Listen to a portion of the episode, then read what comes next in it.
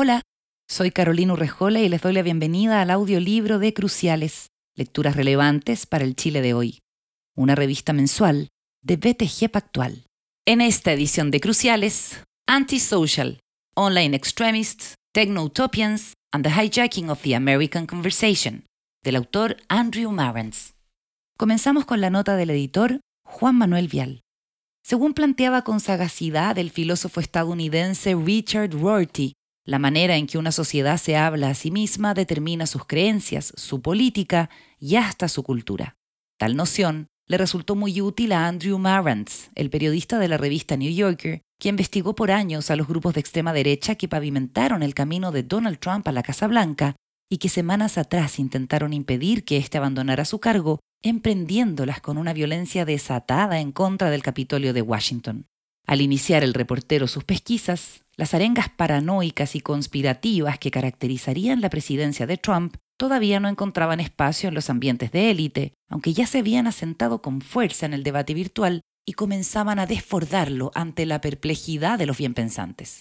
Fue entonces cuando David Remnick, el director del New Yorker, le encomendó a nuestro cronista dilucidar quiénes estaban detrás de esta transformación. Los alarmantes descubrimientos de Marantz, obtenidos a partir de un intachable reporteo cara a cara, son el caldo de vida de Antisocial, Online Extremists, Techno-Utopians and the Hijacking of the American Conversation. Antisocial, extremistas online, tecno-utópicos y el secuestro de la conversación estadounidense.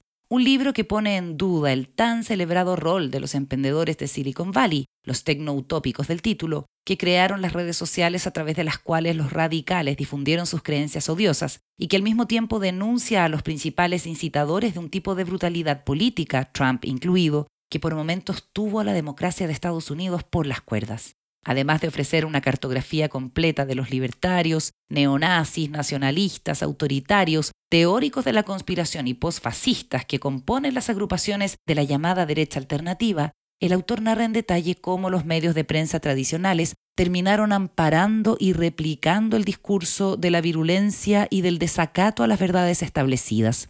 Los miembros de las organizaciones ultras, apunta Marrens, creían que las viejas instituciones debían ser quemadas hasta sus cimientos y utilizaban las herramientas a su disposición, los nuevos medios, especialmente las redes sociales, para prender tantos fósforos como fuera posible. Y aunque no tienen claro qué puede venir después del incendio, añade, tampoco les importa mucho. Su espíritu nihilista se concentra en liquidar el statu quo y en ello ponen todo su esfuerzo.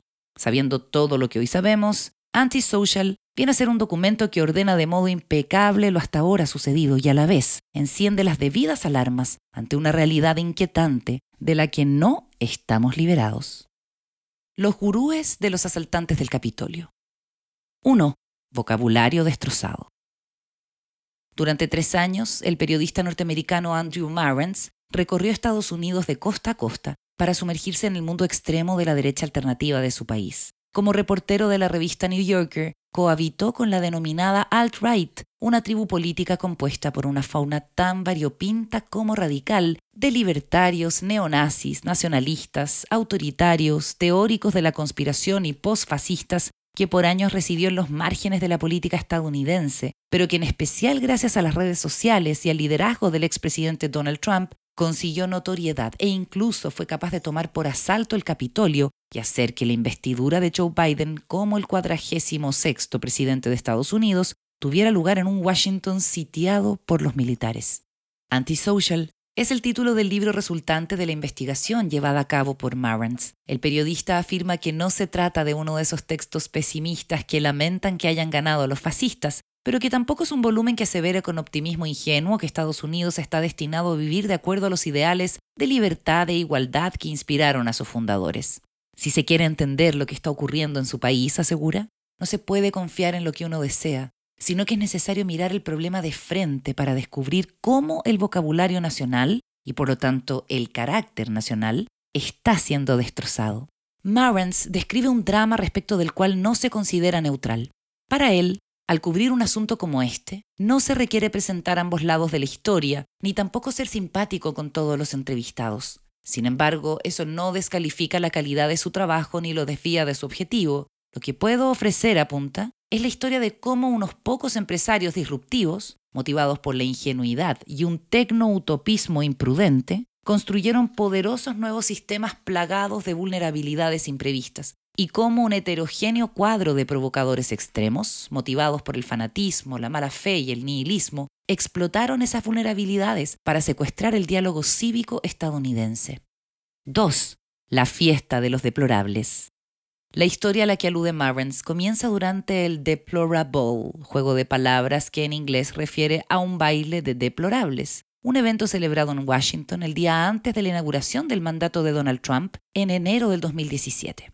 El nombre de la fiesta era una alusión irónica a una frase pronunciada en la campaña presidencial por la candidata perdedora, Hillary Clinton. En un arranque emocional que luego lamentaría, Clinton dijo en un acto en Nueva York que la mitad de los votantes de Trump son una cesta de deplorables. El apelativo capturó la imaginación de los organizadores del Deplorable, que ahora homenajeaba a los trolls de extrema derecha que ayudaron al republicano a llegar a la Casa Blanca desde las redes sociales. Era una oportunidad para tomarse unos tragos con los mayores personajes de la temporada, como consignaba la invitación en línea, considerados por separado, apunta el autor. Cada uno de ellos parecía ser un tipo descartable, en conjunto, no obstante, habían tenido un impacto decisivo en la campaña del 2016 y en la opinión pública. Era difícil imaginar que Trump hubiera ganado sin ellos.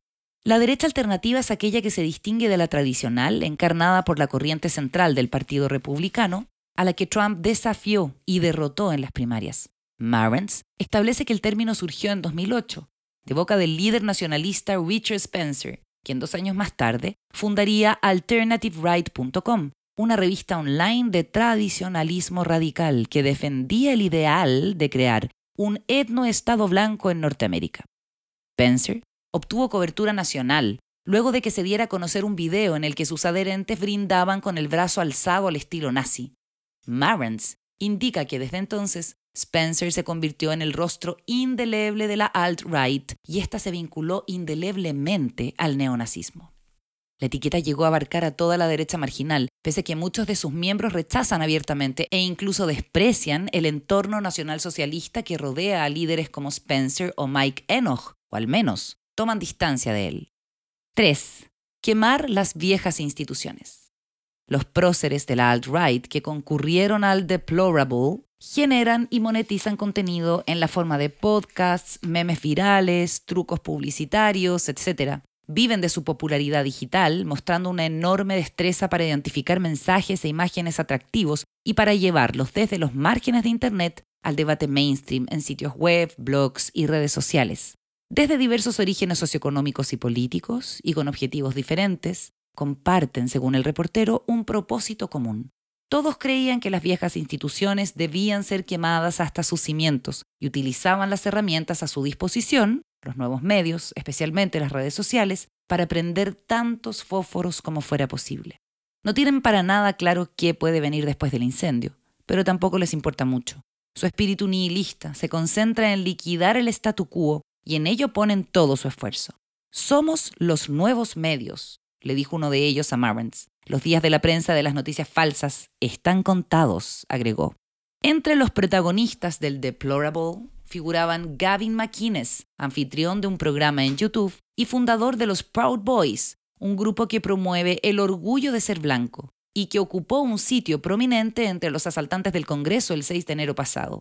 McInnes, quien ya no encabeza los Proud Boys y está casado con una mujer de origen indígena, saltó a la fama como fundador de la revista hipster Vice y luego derivó hacia lo que él denomina la defensa de los valores occidentales. Otros personajes VIP destacaban entre los más de mil participantes del evento. Allí estaban el controvertido asesor político Roger Stone, la ex socialista Cassandra Fairbanks, la teórica de la conspiración Lauren Southern, la activista anti-islam Laura Loomer, el bloguero Jim Hoft, el sheriff de raza negra David Clark, el cofundador de PayPal Peter Thiel y por supuesto Mike Cernovich, el anfitrión de la fiesta quien dio la bienvenida a todos ufanándose de que la victoria de Trump se debió a que nosotros dirigimos Twitter durante la campaña.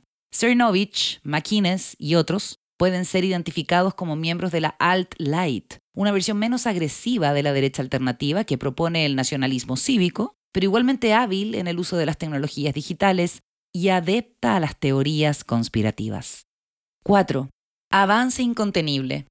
Cuando en 2015 un amigo ecuatoriano le preguntó a Marant sobre Trump después de que éste calificara a los mexicanos de violadores, el autor le aseguró que no existía la menor posibilidad de que un candidato así llegara a ser presidente. Su opinión, sin embargo, comenzó a variar a medida que avanzaba la campaña, porque vio el efecto que estaba teniendo el republicano en las redes sociales.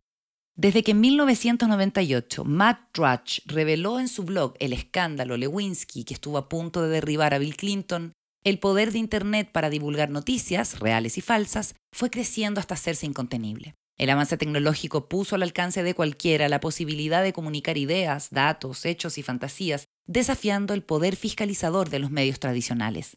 Hasta entonces, diarios y cadenas de televisión habían actuado como guardianes de contenido que daban poco espacio a las visiones extremas. Tenían rutinas profesionales para verificar las noticias y descartar las versiones dudosas o abiertamente falaces. Pero Internet cambió las cosas. El entorno digital ofrece un mercado de las ideas abierto a todos. Marant se pregunta qué podría evitar que una mentira le ganara un hecho en un ambiente así, donde solo basta tener determinación y un dispositivo con conexión en línea para transformarse en encantador de serpientes. Como señaló a su público el sitio de derecha alternativa The Right Stuff, la guerra cultural se combate diariamente a través de tu teléfono inteligente. 5. Vacío de poder. Lo que estaba teniendo lugar en las redes sociales era una guerra de palabras con graves consecuencias, indica Marantz. Recuerda al filósofo Richard Rorty, quien afirmó que la manera en que una sociedad se habla a sí misma determina sus creencias, su política y hasta su cultura. Siguiendo esa línea de argumentación, el periodista concluye que si cambia nuestra forma de hablar, cambiamos nosotros. Según él, con la intención de correr la línea de lo admisible por medio del escándalo y la polémica constantes, los deplorables alteraron las reglas del juego.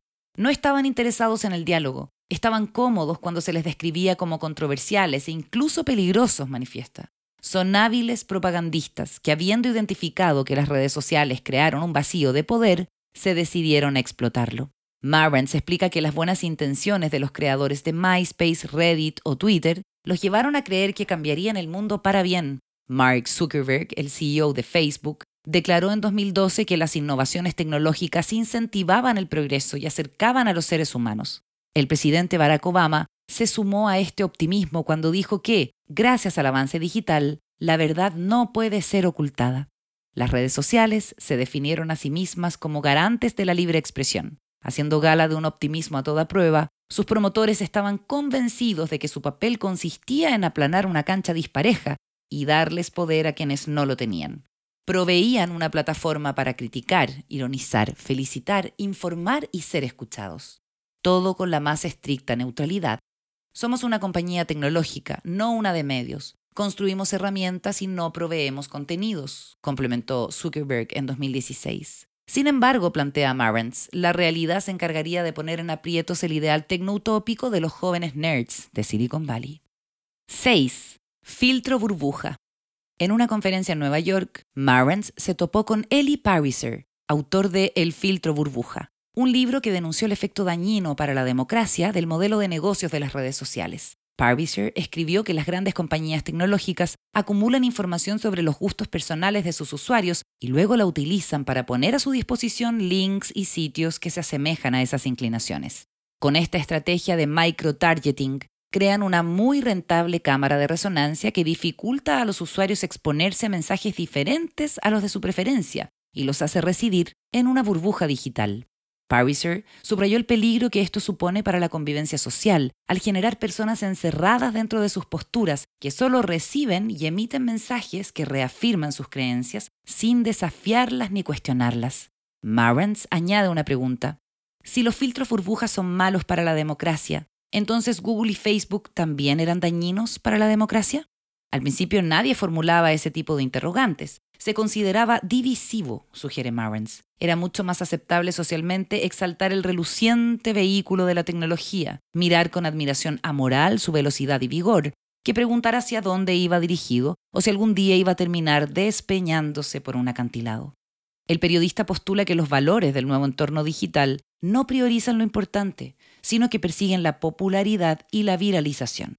Por ejemplo, el sitio Upworthy no creaba contenido, sino que escaneaba la red para encontrar videos y material atractivos los reempaquetaba, les ponía un titular irresistible, los testeaba y luego los publicaba.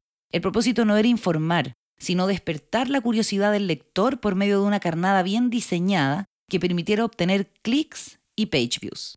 Otros actores de la industria, como BuzzFeed, ofrecieron más componentes, como botones para expresar emociones y compartir contenidos. En el orbe digital, la mejor publicación pasó a ser la que conseguía más clics, despertaba más emociones y era reenviada el mayor número de veces. 7. Cultura del impacto. Aunque pueda parecer casual, no hay nada de aleatorio en la viralización. Marrens entrevista a Emerson Sparks, quien se autodefine como apasionado con la viralización. Según él, la manera en que los medios tradicionales relatan la realidad es aburrida y predecible. Para llegar al público es necesario crear un nuevo lenguaje, saber lo que ocurre, identificar unas imágenes e historias conmovedoras y emotivas y producir un video corto de no más de tres minutos, con un mensaje claro y simple, acompañado de estadísticas. Marrens le discute, pregunta por el contenido, pero para Sparks no hay dudas. Si es compartido, tiene calidad. Dos frases resumen su ideario. Me interesa el impacto y quiero cambiar el mundo. El periodista dice que la idea de revolución que Sparks tiene en mente es distribuir un meme a millones de personas. El concepto de meme, vale recordarlo, proviene de la biología evolutiva y fue propuesto por Richard Dawkins en su libro El gen egoísta en la década de los 70 del siglo pasado. Allí plantea que tal como los genes son la unidad de transmisión genética, el meme es la unidad de transmisión cultural que se propaga saltando de cerebro en cerebro. Marens apunta que, para los nuevos sacerdotes de la revolución digital, el cambio llegaría por medio de mensajes cortos, emocionales y sencillos que saltarían de cerebro en cerebro. El algoritmo que utilizaba Sparks comparaba titulares y escogía el que atraía mayor cantidad de clics. Todas las decisiones que el empresario adoptaba estaban orientadas a maximizar el tráfico de lo que publicaba. En el caso de Dosis, el sitio de Sparks, se trataba de notas inocuas sobre nimiedades y chismes. Maran señala que la sparksificación del ecosistema de medios parecía inevitable e irresistible. Por todas partes, compañías similares adoptaban su modelo de bajo costo, agregación y paquetización de contenidos producidos por otros. Los periodistas tradicionales estaban perdiendo la competencia con los tecnutópicos de Silicon Valley, que sostenían que todo sería para mejor en un mundo sin guardianes editoriales obsesionados con el contenido y la calidad. 8. La mentalidad tecnoutópica. La industria de la tecnología de la información está dominada, dice el autor, por una jerarquía poco numerosa de íconos que todos los tequis desean emular. Argumenta que, detrás de su juventud, su forma de vida austera y sana, sus eslóganes, piensa diferente, no seas malo, y su descarnado éxito. Los miembros de esta élite esconden un profundo deseo por ser considerados luminarias, hombres del renacimiento, los tipos más inteligentes de la habitación. ¿Son receptivos a las nuevas ideas? ¿Están comprometidos con el medio ambiente? ¿Apoyan el avance científico y el progreso médico? ¿Encabezan o financian obras caritativas de amplio alcance? poseen también una enorme confianza en sí mismos que los lleva a descartar los conceptos que resulten incompatibles con su estilo de vida. Por ejemplo, consideraban risible e impensable la noción de que la industria del capitalismo tecnocrático pudiera terminar resultando en el mejor de los casos una broma y en el peor una catástrofe, escribe Marrens. El reportero añade que esa reducida plutocracia de empresarios tecnológicos se hizo muy pronto dueña de casi todo, sus determinaciones comenzaron a tener efectos en las decisiones cotidianas de cientos de millones de personas, desde la información a la que acceden hasta qué y cómo compran y dónde y cómo se entretienen. El Evangelio que predicaban era simple y directo. Hay que darle al público lo que quiere. Y éste se mostraba ávido de información. En una conferencia celebrada en 2008, Zuckerberg indicó que el próximo año la gente va a compartir el doble de información que este año, y el año siguiente la duplicarán de nuevo. La ley de Zuckerberg, explica el periodista del New Yorker, demostró estar en lo correcto. Sobre la base de esa insaciable demanda, los grandes empresarios tecnológicos han construido imperios económicos y culturales, concentran en sus manos un poder enorme, advierte Marrens. Su modelo de negocios abrió una serie de posibilidades en toda clase de ámbitos. La oportunidad no pasó desapercibida para los expertos en comunicación política, según quedó en evidencia durante campañas electorales como la de 2016 en Estados Unidos. 9. Darwinismo puro. Brad Parscale, el director digital de la campaña de Donald Trump aquel año y también en 2020, entendió el potencial del micro-targeting para su candidato. Comprendí muy temprano que Facebook era el medio a través del cual Trump iba a ganar, dijo después de la elección. Parscale y su equipo diseñaban distintas versiones de avisos de propaganda electoral, las testeaban y escogían las que recogían más clics y eran más compartidas. Usamos análisis de datos y así sabíamos qué avisos funcionaban mejor, explicó. En su oficina en San Antonio, Texas, Parscale recibía propuestas de distintos equipos. Marrens relata que entre las empresas que lo asesoraban estaba la británica Cambridge Analytica, que usaba técnicas de microtargeting para incentivar la participación electoral de los adherentes de Trump e inhibir la de los seguidores de Clinton, a la vez que divulgaba memes y otro material de campaña. Marrens critica el hecho de que el modelo diseñado por tecno-utopistas como Sparks haya terminado siendo útil para candidatos como Trump. Apunta que, obviamente, Emerson Sparks no provocó que el candidato republicano llegara al poder, pero las condiciones que hicieron posible el éxito de Sparks la deriva del mercado hacia el darwinismo puro, la fusión entre calidad y popularidad, el embrutecimiento del vocabulario nacional, estaban entre las primeras condiciones que hicieron posible la presidencia de Donald Trump. 10. La estrategia Saylor. La idea central detrás de la estrategia de Trump, indica el autor, era que al Partido Republicano le bastaba con movilizar a los votantes blancos para ganar la elección. Debía concentrarse sin complejos solo en un tema, la inmigración y sus consecuencias. Esta noción resultaba difícil de digerir para la derecha tradicional, que insistía en girar hacia el centro y atraer a votantes latinos y de raza negra. Para el columnista y bloguero Steve Saylor, en cambio, el viraje hacia la derecha y el voto blanco representaba la solución para los problemas electorales de los republicanos. se expone que, pese a que a partir de la elección presidencial del año 2000 Saylor planteó varias veces su postura, nadie quiso escucharlo. Medios conservadores como The Wall Street Journal, Fox News o National Review no querían saber nada de la estrategia Saylor, pues esta desafiaba la narrativa políticamente correcta que se imponía por todas partes. Fue la revolución digital la que les abrió espacios a Saylor y a otros que pensaban como él para exponer masivamente sus postulados. Fundaron nuevas publicaciones en línea que empezaron a difundir la estrategia Saylor, dando origen al término alt-right, acuñado por Richard Spencer en 2008. También hicieron proliferar nuevos sitios en Internet que llamaban a defender Occidente, publicaban chistes racistas y utilizaban imágenes greco-romanas. Encontraron un público de ánimo rebelde, dispuesto a viralizar sus contenidos en redes sociales como Reddit, Twitter, 4chan y Facebook. Marrens describe a esa nueva audiencia de la siguiente manera. Algunos eran hipercontradictores, adictos a hacer preguntas prohibidas y listos para rechazar respuestas ampliamente aceptadas. Otros eran jóvenes alienados, intranquilos y frustrados, llenos de una rabia superficial contra las mujeres o el mundo. Algunos habían llegado a entender su vida como simulaciones ficticias y estaban ansiosos por vivir una nueva experiencia. Y algunos, como un villano de la trilogía del Caballero de la Noche, solo querían ver arder al mundo. 11. Estás despedido. Al principio dispersas, las audiencias de la derecha alternativa comenzaron a formar comunidades virtuales en torno a algunos tópicos conspirativos. Maron sostiene que vieron en Donald Trump a un catalizador y decidieron apoyarlo sin restricciones en su campaña para llegar a la Casa Blanca. Cuando el 16 de junio de 2015 Trump anunció que buscaría la nominación republicana porque necesitamos a alguien que tome la marca de Estados Unidos y la haga grande de nuevo, la derecha alternativa estaba lista. Trump ya había tratado de ser candidato en 1987 y en 1999, pero nadie lo había tomado en serio y los medios tradicionales lo trataron como una curiosidad. En 2011 lanzó un globo sonda a través de Internet y Twitter para ver si su candidatura prendía. Marrans afirma que, para llamar la atención, Trump usó un recurso típico de los trolls, la controversia a través de una teoría conspirativa.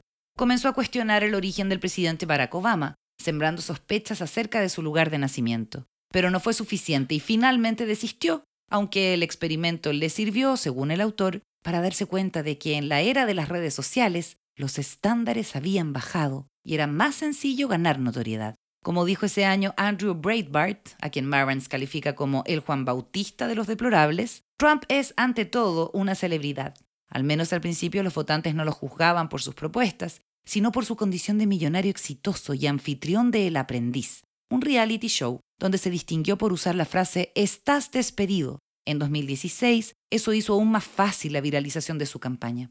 Junto a su condición de famoso, su desfachatez y su uso del escándalo sin respeto por la verdad, la neutralidad de las redes sociales, su apertura moral, dice el autor, permitió que el mensaje de Trump y sus adherentes se distribuyera por todas partes. Trump desafiaba la lógica política conocida. Todas las semanas decía algo indignante que parecía destinado a poner fin a su campaña. Sin embargo, seguía liderando la carrera republicana, recuerda Marantz. Las páginas de sus seguidores en Facebook, mientras tanto, replicaban esas y otras expresiones. Eran un ejército de viralizadores y grupos bajo nombres como Ser Patriota o Escritores por la Libertad, entre otros de esa estofa. Cada una de sus publicaciones lograba cientos o miles de me gusta y era compartida otras tantas veces. Lo que en el sesudo mundo de la élite intelectual parecía improbable, resultaba perfectamente posible en el universo digital. El discurso paranoico y conspirativo que todavía no encontraba espacio en los ambientes de élite ya se había sentado con fuerza en el debate virtual y comenzaba a desbordarlo ante la perplejidad de los bienpensantes. Marantz habló del tema con David Remnick, el director del New Yorker, y este le encargó investigar quiénes estaban detrás de esa transformación. 12. Sin cortapisas.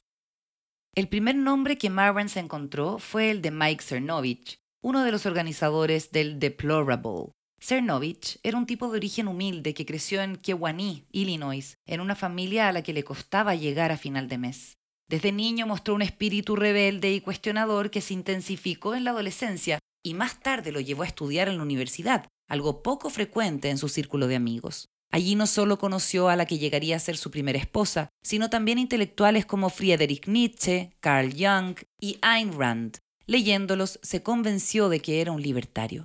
En 2004, poco antes de graduarse como abogado en la Universidad de Pepperdine, en California, creó su propio sitio web, donde relataba y denunciaba abusos policiales y burocráticos cometidos por el gobierno. Justo entonces, un episodio cambió para siempre a Cernovich. Una antigua compañera de universidad lo acusó de haberla violado varios años atrás. Él se defendió diciendo que habían tenido sexo consentido. Aunque los cargos fueron finalmente desechados en 2009, Cernovich se convenció de que el sistema criminal de justicia está orientado a dar fe a las acusaciones de mujeres como la que le afectó a él y de que el feminismo es una filosofía de esclavitud.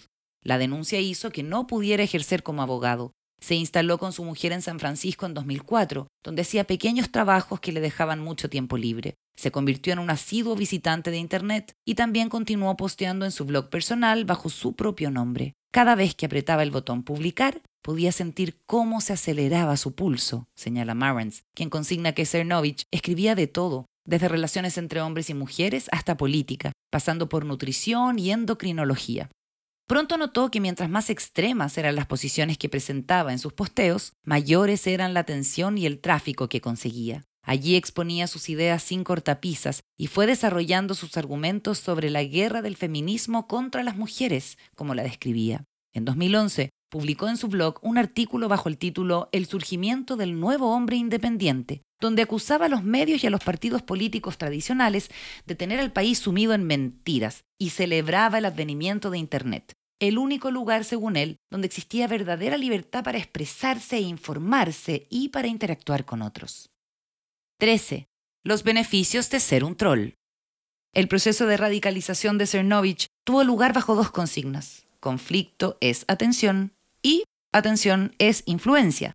Cuando abrió su cuenta de Twitter, una red social que en opinión de Marantz sobre representa la controversia, descubrió que ser un troll genera respuestas y fama virtual. Twitter es mi droga, afirma Cernovich. Las redes sociales son para él un ring donde buscar peleas y entablar polémicas para aumentar el número de sus seguidores y a la vez un lugar desde el cual es posible desafiar la narrativa dominante e informar desde su particular punto de vista. Marantz relata que en 2015, cuando Donald Trump entró a la carrera presidencial, Cernovich comenzó a comentar sobre política, criticando a los medios tradicionales, apoyando al candidato republicano y lanzando acusaciones infundadas sobre la salud de Hillary Clinton. Si hay una historia que pueda dañarla, la quiero en el ciclo noticioso, decía. Su público no paraba de crecer. En 2016 tenía 109.000 seguidores en Twitter, en 2019 ya contaba con 467.000 y en 2020 superaba los 600.000. Twitter, YouTube, Facebook realmente le dan el poder al pueblo, publicó con entusiasmo. A medida que Cernovich se hizo más famoso y conocedor de cómo operaba el modelo, supo explotarlo mejor. Cuando quería decir algo negativo de Clinton, por ejemplo, convocaba a sus seguidores en livestream y transmitía en video para recibir sugerencias de ellos. Esto le permitía elegir un hashtag atractivo para usar en Twitter. Cuando publicaba algo, ya sabía que iba a ser exitoso, y lo era. Marens asegura que Cernovich había desarrollado su propio sistema para atraer clics y viralizar contenidos y que en numerosas ocasiones conseguía instalar trending topics en Twitter que eran recogidos por los medios tradicionales. Objetivamente, yo soy el nuevo medio, se ufanaba al contrastar su influencia con la de numerosos comentaristas en la prensa. 14. Eres lo que escribes. Cernovich y sus colegas en la derecha marginal supieron aprovechar las ventajas que ofrecía la web 2.0. Marvens explica que si la web 1.0 estuvo dominada por las grandes instituciones, la web 2.0 le daría el poder a la gente, a través de su principal innovación, las redes sociales. Estas debían profundizar la democracia y permitir que los amateurs sobrepasen a los profesionales, gracias a que contarían con las facilidades técnicas para hacerlo, las barreras de entrada serían eliminadas o reducidas y todos podrían ser lo que quisieran, como señala Paul Graham, uno de los gurúes de Silicon Valley y multimillonario dueño de un fondo de inversiones de riesgo, cualquiera puede publicar un ensayo en la red. Eres lo que escribes. La medida del éxito estaba dada por una sencilla métrica cuantificable, el número de page views. Bajo el alero de Graham, en 2005, dos de sus más aventajados discípulos crearon Reddit, un agregador de noticias que usaba un sistema democrático. Ubicaba los links con más votos favorables al tope de la página. Steve Huffman y Alexis Ohanian diseñaron un sistema de incentivos para promover la participación de sus usuarios, los Redditors, y luego incluyeron la posibilidad de que estos comentaran y debatieran entre ellos, votando también acerca de cada comentario. La comunidad virtual que resultó de este experimento era irreverente y a menudo políticamente incorrecta, opuesta a la narrativa oficial, indica Marens. Para sus creadores, Reddit era la primera plana de Internet y Paul Graham también lo creía. Ya no miro un sitio de noticias que no sea Reddit. Sé que si ocurre algo importante o si alguien escribe un artículo interesante, va a estar allí. Sitios como ese funcionan como un filtro de calidad. En 2006, Huffman y Ohanian vendieron Reddit a Condé Nast, una cadena editora que publica revistas de elite como The New Yorker, Vanity Fair y Vogue. Trabajaron allí un tiempo más y luego se fueron. A los 25 años eran multimillonarios. Más adelante volverían. A través de sus distintos foros de opinión, subreddits, Reddit continuó siendo un receptáculo de comentarios agresivos, insultos y teorías de la conspiración.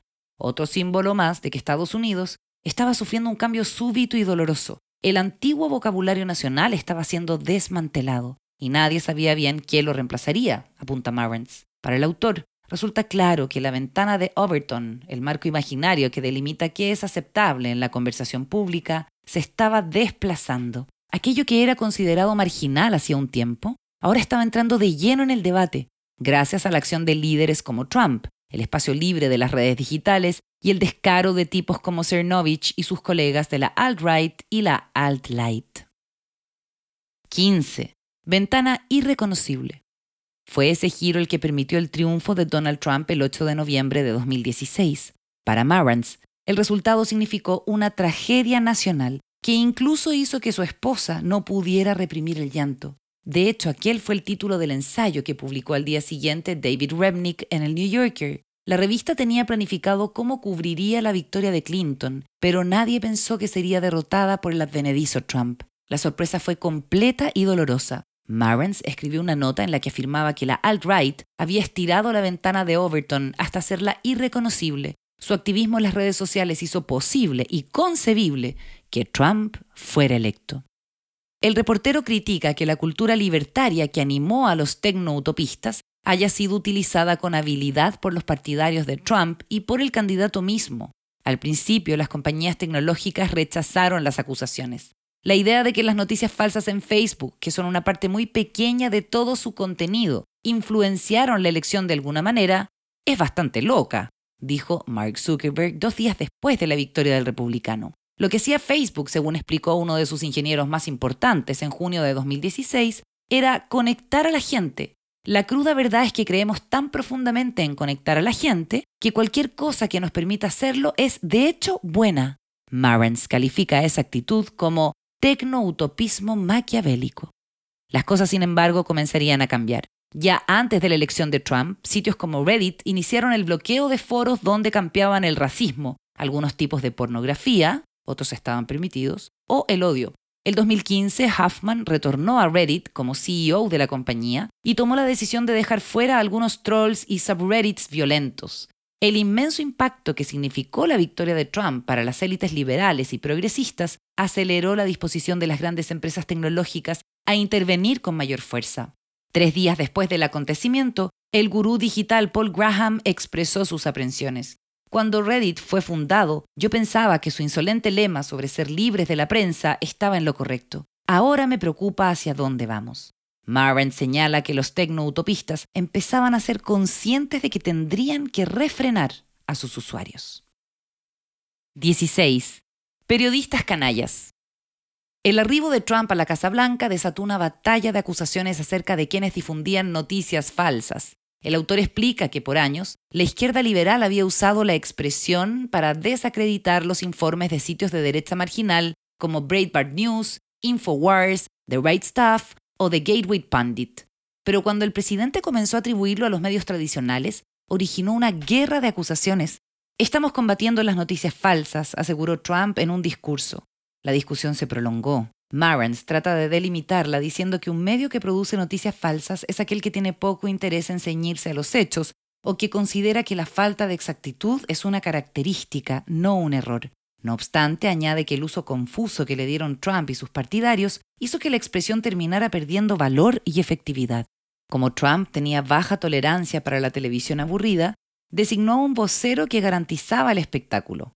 Pronto, Sean Spicer se hizo conocido por sus intervenciones confrontacionales y sus denuncias infundadas, las que eran reproducidas en las redes sociales por los trolls de la alt-right. En las rondas de preguntas, el vocero escogía en primer lugar a los reporteros de medios afines, como Breitbart News o The New York Post, y rebatía a los de los medios tradicionales. Spicer seguía así el guion impuesto por su jefe. se escribe que Trump Peleaba especialmente con los reporteros, en parte porque las peleas daban buen rating y cambiaba de parecer en casi todos los temas, pero mantenía constante su acusación de que los periodistas que lo cubrían eran canallas. Los acusaba de ser sórdidos y deshonestos. Agrega que, al actuar de esa manera, el mandatario parecía operar sobre la base de varias suposiciones superpuestas, que un ejercicio arbitrario del poder lo haría parecer fuerte, que le correspondía tratar a los medios tradicionales, una de las instituciones menos populares del país, como su rival, que tendría más espacio para mentir si continuaba atacando la noción que la verdad está en los hechos y que el conflicto es atención y la atención es influencia. 17. Sorprendidos y neutralizados. La sala de prensa de la Casa Blanca se fue llenando de personajes nuevos provenientes de sitios y páginas web de noticias de la derecha marginal, cuando el desfachatado Lucian Vintrich recibió su credencial oficial como corresponsal de The Gateway Pundit, lo primero que hizo fue sacarse una selfie con su jefe, Jim Hoft, en el podio que habitualmente usaba Spicer y publicarla en Facebook, lo que generó cierto revuelo. Mike Cernovich y Cassandra Fairbanks también obtuvieron pases, así como Jack Posobiec de Rebel Media, Jerome Corsi de Infowars e incluso el polémico Milo Yiannopoulos de Breitbart News, quien había sufrido el 2015 el cierre de su cuenta en Twitter luego de violar las normas de uso de la red social y enfrentarse con el jefe de prensa de Barack Obama. Marrans apunta que, sorprendidos y neutralizados por la retórica vitriólica de Trump y el desembarco de los trolls de la derecha alternativa, los medios tradicionales y sus corresponsales no supieron cómo reaccionar. Mientras el presidente los acusaba de no contarle la verdad al pueblo americano, ellos trataban de usar las herramientas de su profesión para desafiar la mendacidad y volatilidad del mandatario. Pero al tiempo que lo hacían, sin embargo, legitimaban y diseminaban el mensaje de Trump, a quien el autor no duda en calificar como el más dotado de los trolls. 18. Revelación de Antifa. La guerrilla ideológica de Internet también incluye activistas pertenecientes al movimiento Antifa, un grupo de extrema izquierda. La alt-right y la izquierda radical intercambiaban insultos en la red. Ocasionalmente también se enfrentan físicamente, incluso con lamentables consecuencias, como ocurrió en agosto del 2017 en Charlottesville, Virginia, Allí grupos de contramanifestantes de Antifa intervinieron un acto de grupos neonazis y una mujer resultó muerta al ser atropellada por un supremacista blanco. Marans relata una de las manifestaciones online de esta guerrilla, el doxing, que es la revelación online de datos personales o privados para intimidar a alguien, que sufrió el neonazi Mike Enoch a mano de grupos antifas, probablemente en conjunto con sectores de la alt-right, enojados con él. Durante años, Enoch había usado su blog The Right Stuff y su podcast The Daily Shoah para negar el holocausto, tildar a los afroamericanos de monos y salvajes y promover la creación de un etnoestado blanco en Estados Unidos. Según él, utilizaba un seudónimo para proteger su verdadera identidad y criticar libremente la narrativa liberal predominante que nos programa desde pequeños. En noviembre de 2016, los antifas dieron a conocer su nombre, Michael Enoch Isaac Peinovich, un programador computacional que trabajaba en una agencia de publicidad digital en Nueva York y que estaba casado con una mujer de origen judío. Los antifas revelaron dos direcciones de correo electrónico de Peinovich. Marvans le escribió para entrevistarlo. No tuvo éxito, pero sí contactó a su padre, quien le contó que la familia vivía en un suburbio de clase media alta de Nueva Jersey, un barrio conocido por su tendencia liberal progresista, y que había tratado de educar a su hijo en la corriente central y normal de Estados Unidos. La decepción de Peinovich Sr. era evidente. Supongo que no conozco a mi hijo como pensé que lo conocía.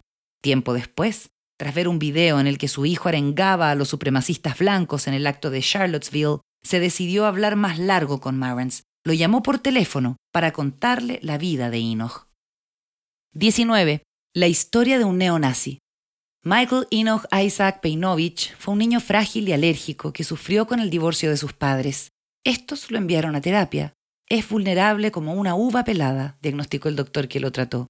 Extremadamente inteligente, creció aislado y solitario, a menudo víctima de bromas de sus compañeros de colegio. Según Marrens, esto lo llevó a desarrollar una respuesta defensiva. Siempre llevaba a la contraria y desafiaba los consensos, con el objetivo de desagradar a los que lo rodeaban, contra quienes parecía resentido.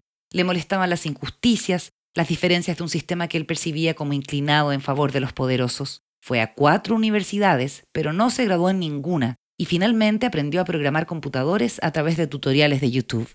Entró a trabajar a America Online, donde conoció a la que sería su esposa. Paralelamente comenzó a ingerir pastillas de esteroides y a participar en foros extremos de Reddit, 4chan, 8chan y Facebook. Se fue radicalizando. Primero fue anarquista, luego trotskista. Más tarde se orientó hacia el libertarianismo tras leer a Ayn Rand, Murray Rothbard y Ludwig von Mises. Expresaba sus visiones y emociones en un blog al que bautizó The Emptiness, el vacío. Pronto se sintió inquieto y pasó al anarcocapitalismo. Había que abolir el Estado corrupto y dejar todo en manos del mercado. Sin embargo, fuertemente persuadido de que no todas las personas son iguales, derivó hacia el racismo y el supremacismo blanco. Marrens expone que crecientemente afiebrado, Enoch se convenció de que los blancos son más ricos y exitosos porque son superiores. Se alejó de sus padres y comenzó a interactuar con grupos postlibertarios en Facebook, Twitter y Reddit. Con ellos creó The Right Stuff en 2012 y más tarde, en 2014, lanzó el podcast The Daily Show. Marvens señala que con Enoch como líder indiscutido, el grupo ventilaba un supremacismo blanco extremo, pero todavía abierto a las bromas y al debate. Las cosas cambiaron, manifiesta, cuando Enoch leyó La cultura de la crítica, un volumen de contenido antisemita escrito en 1998 por Kevin McDonald, profesor de psicología de la Universidad Estatal de California. Es un libro devastador e importante, dijo a sus auditores. De ahí en adelante, agrega el autor, el podcast se hizo abiertamente neonazi, un aporte al movimiento alt-right que se sumó a otros grupos hábiles para mostrar su actividad en las redes sociales y atacar a la alt-right, a la derecha conservadora tradicional, el progresismo liberal y el izquierdismo ultrista de Antifa. 20. No lo sé. Luego de que la identidad de Enoch fuera revelada, la relación con su familia se quebró. Su hermano adoptivo de raza negra dejó de tener contacto con él. Su padre lo desheredó y le pidió que se cambiara de apellido. El día del incidente en Charlottesville, Peinovich padre le escribió para recordarle su solicitud. Has abandonado tu legado, tus ideales y tu familia, le dijo. Enoch le respondió que defendería sus creencias y no renunciaría a su nombre, porque era un ciudadano americano con derechos. Fue la última vez que hablaron. A diferencia de su padre, la madre de Enoch mantuvo el nexo. Si bien desaprueba su ideología, incluso trabajó para la campaña de Hillary Clinton en Nueva York, afirma que él es mi hijo y jamás dejaré de hablar con él y de amarlo. Enterado de que el reportero del New Yorker había estado hablando con su familia, Enoch decidió contar su versión y llamó a Marantz. Conversaron dos horas por teléfono, en las cuales él repitió su desprecio por los judíos, y el periodista le preguntó por qué se había casado con una hebrea. Su primera respuesta, no lo sé. Después explicó que ella no mostraba los rasgos que a él le resultaban desagradables de los judíos. No pasó mucho tiempo antes de que su mujer lo abandonara. Ella dice que no conocía la actividad neonazi de su exmarido, pero el autor lo pone en duda.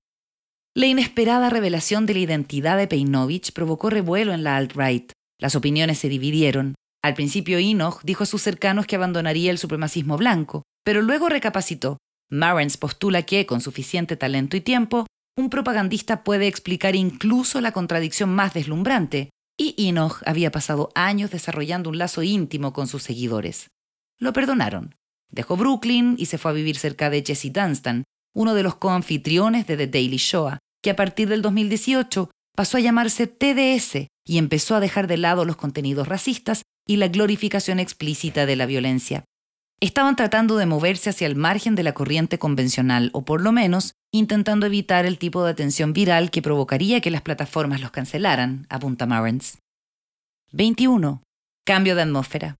Un año después del Deplorable, Marens asiste a otra fiesta. El organizador es Mike Cernovich, que ha arrendado un sitio en Nueva York para celebrar una noche por la libertad. Espera reunir al movimiento, porque es bueno que nos sigamos encontrando, pero esta vez la atmósfera es diferente. Lucian Vintrich está decepcionado con Trump y se pregunta dónde termina el teatro político y comienza la sinceridad.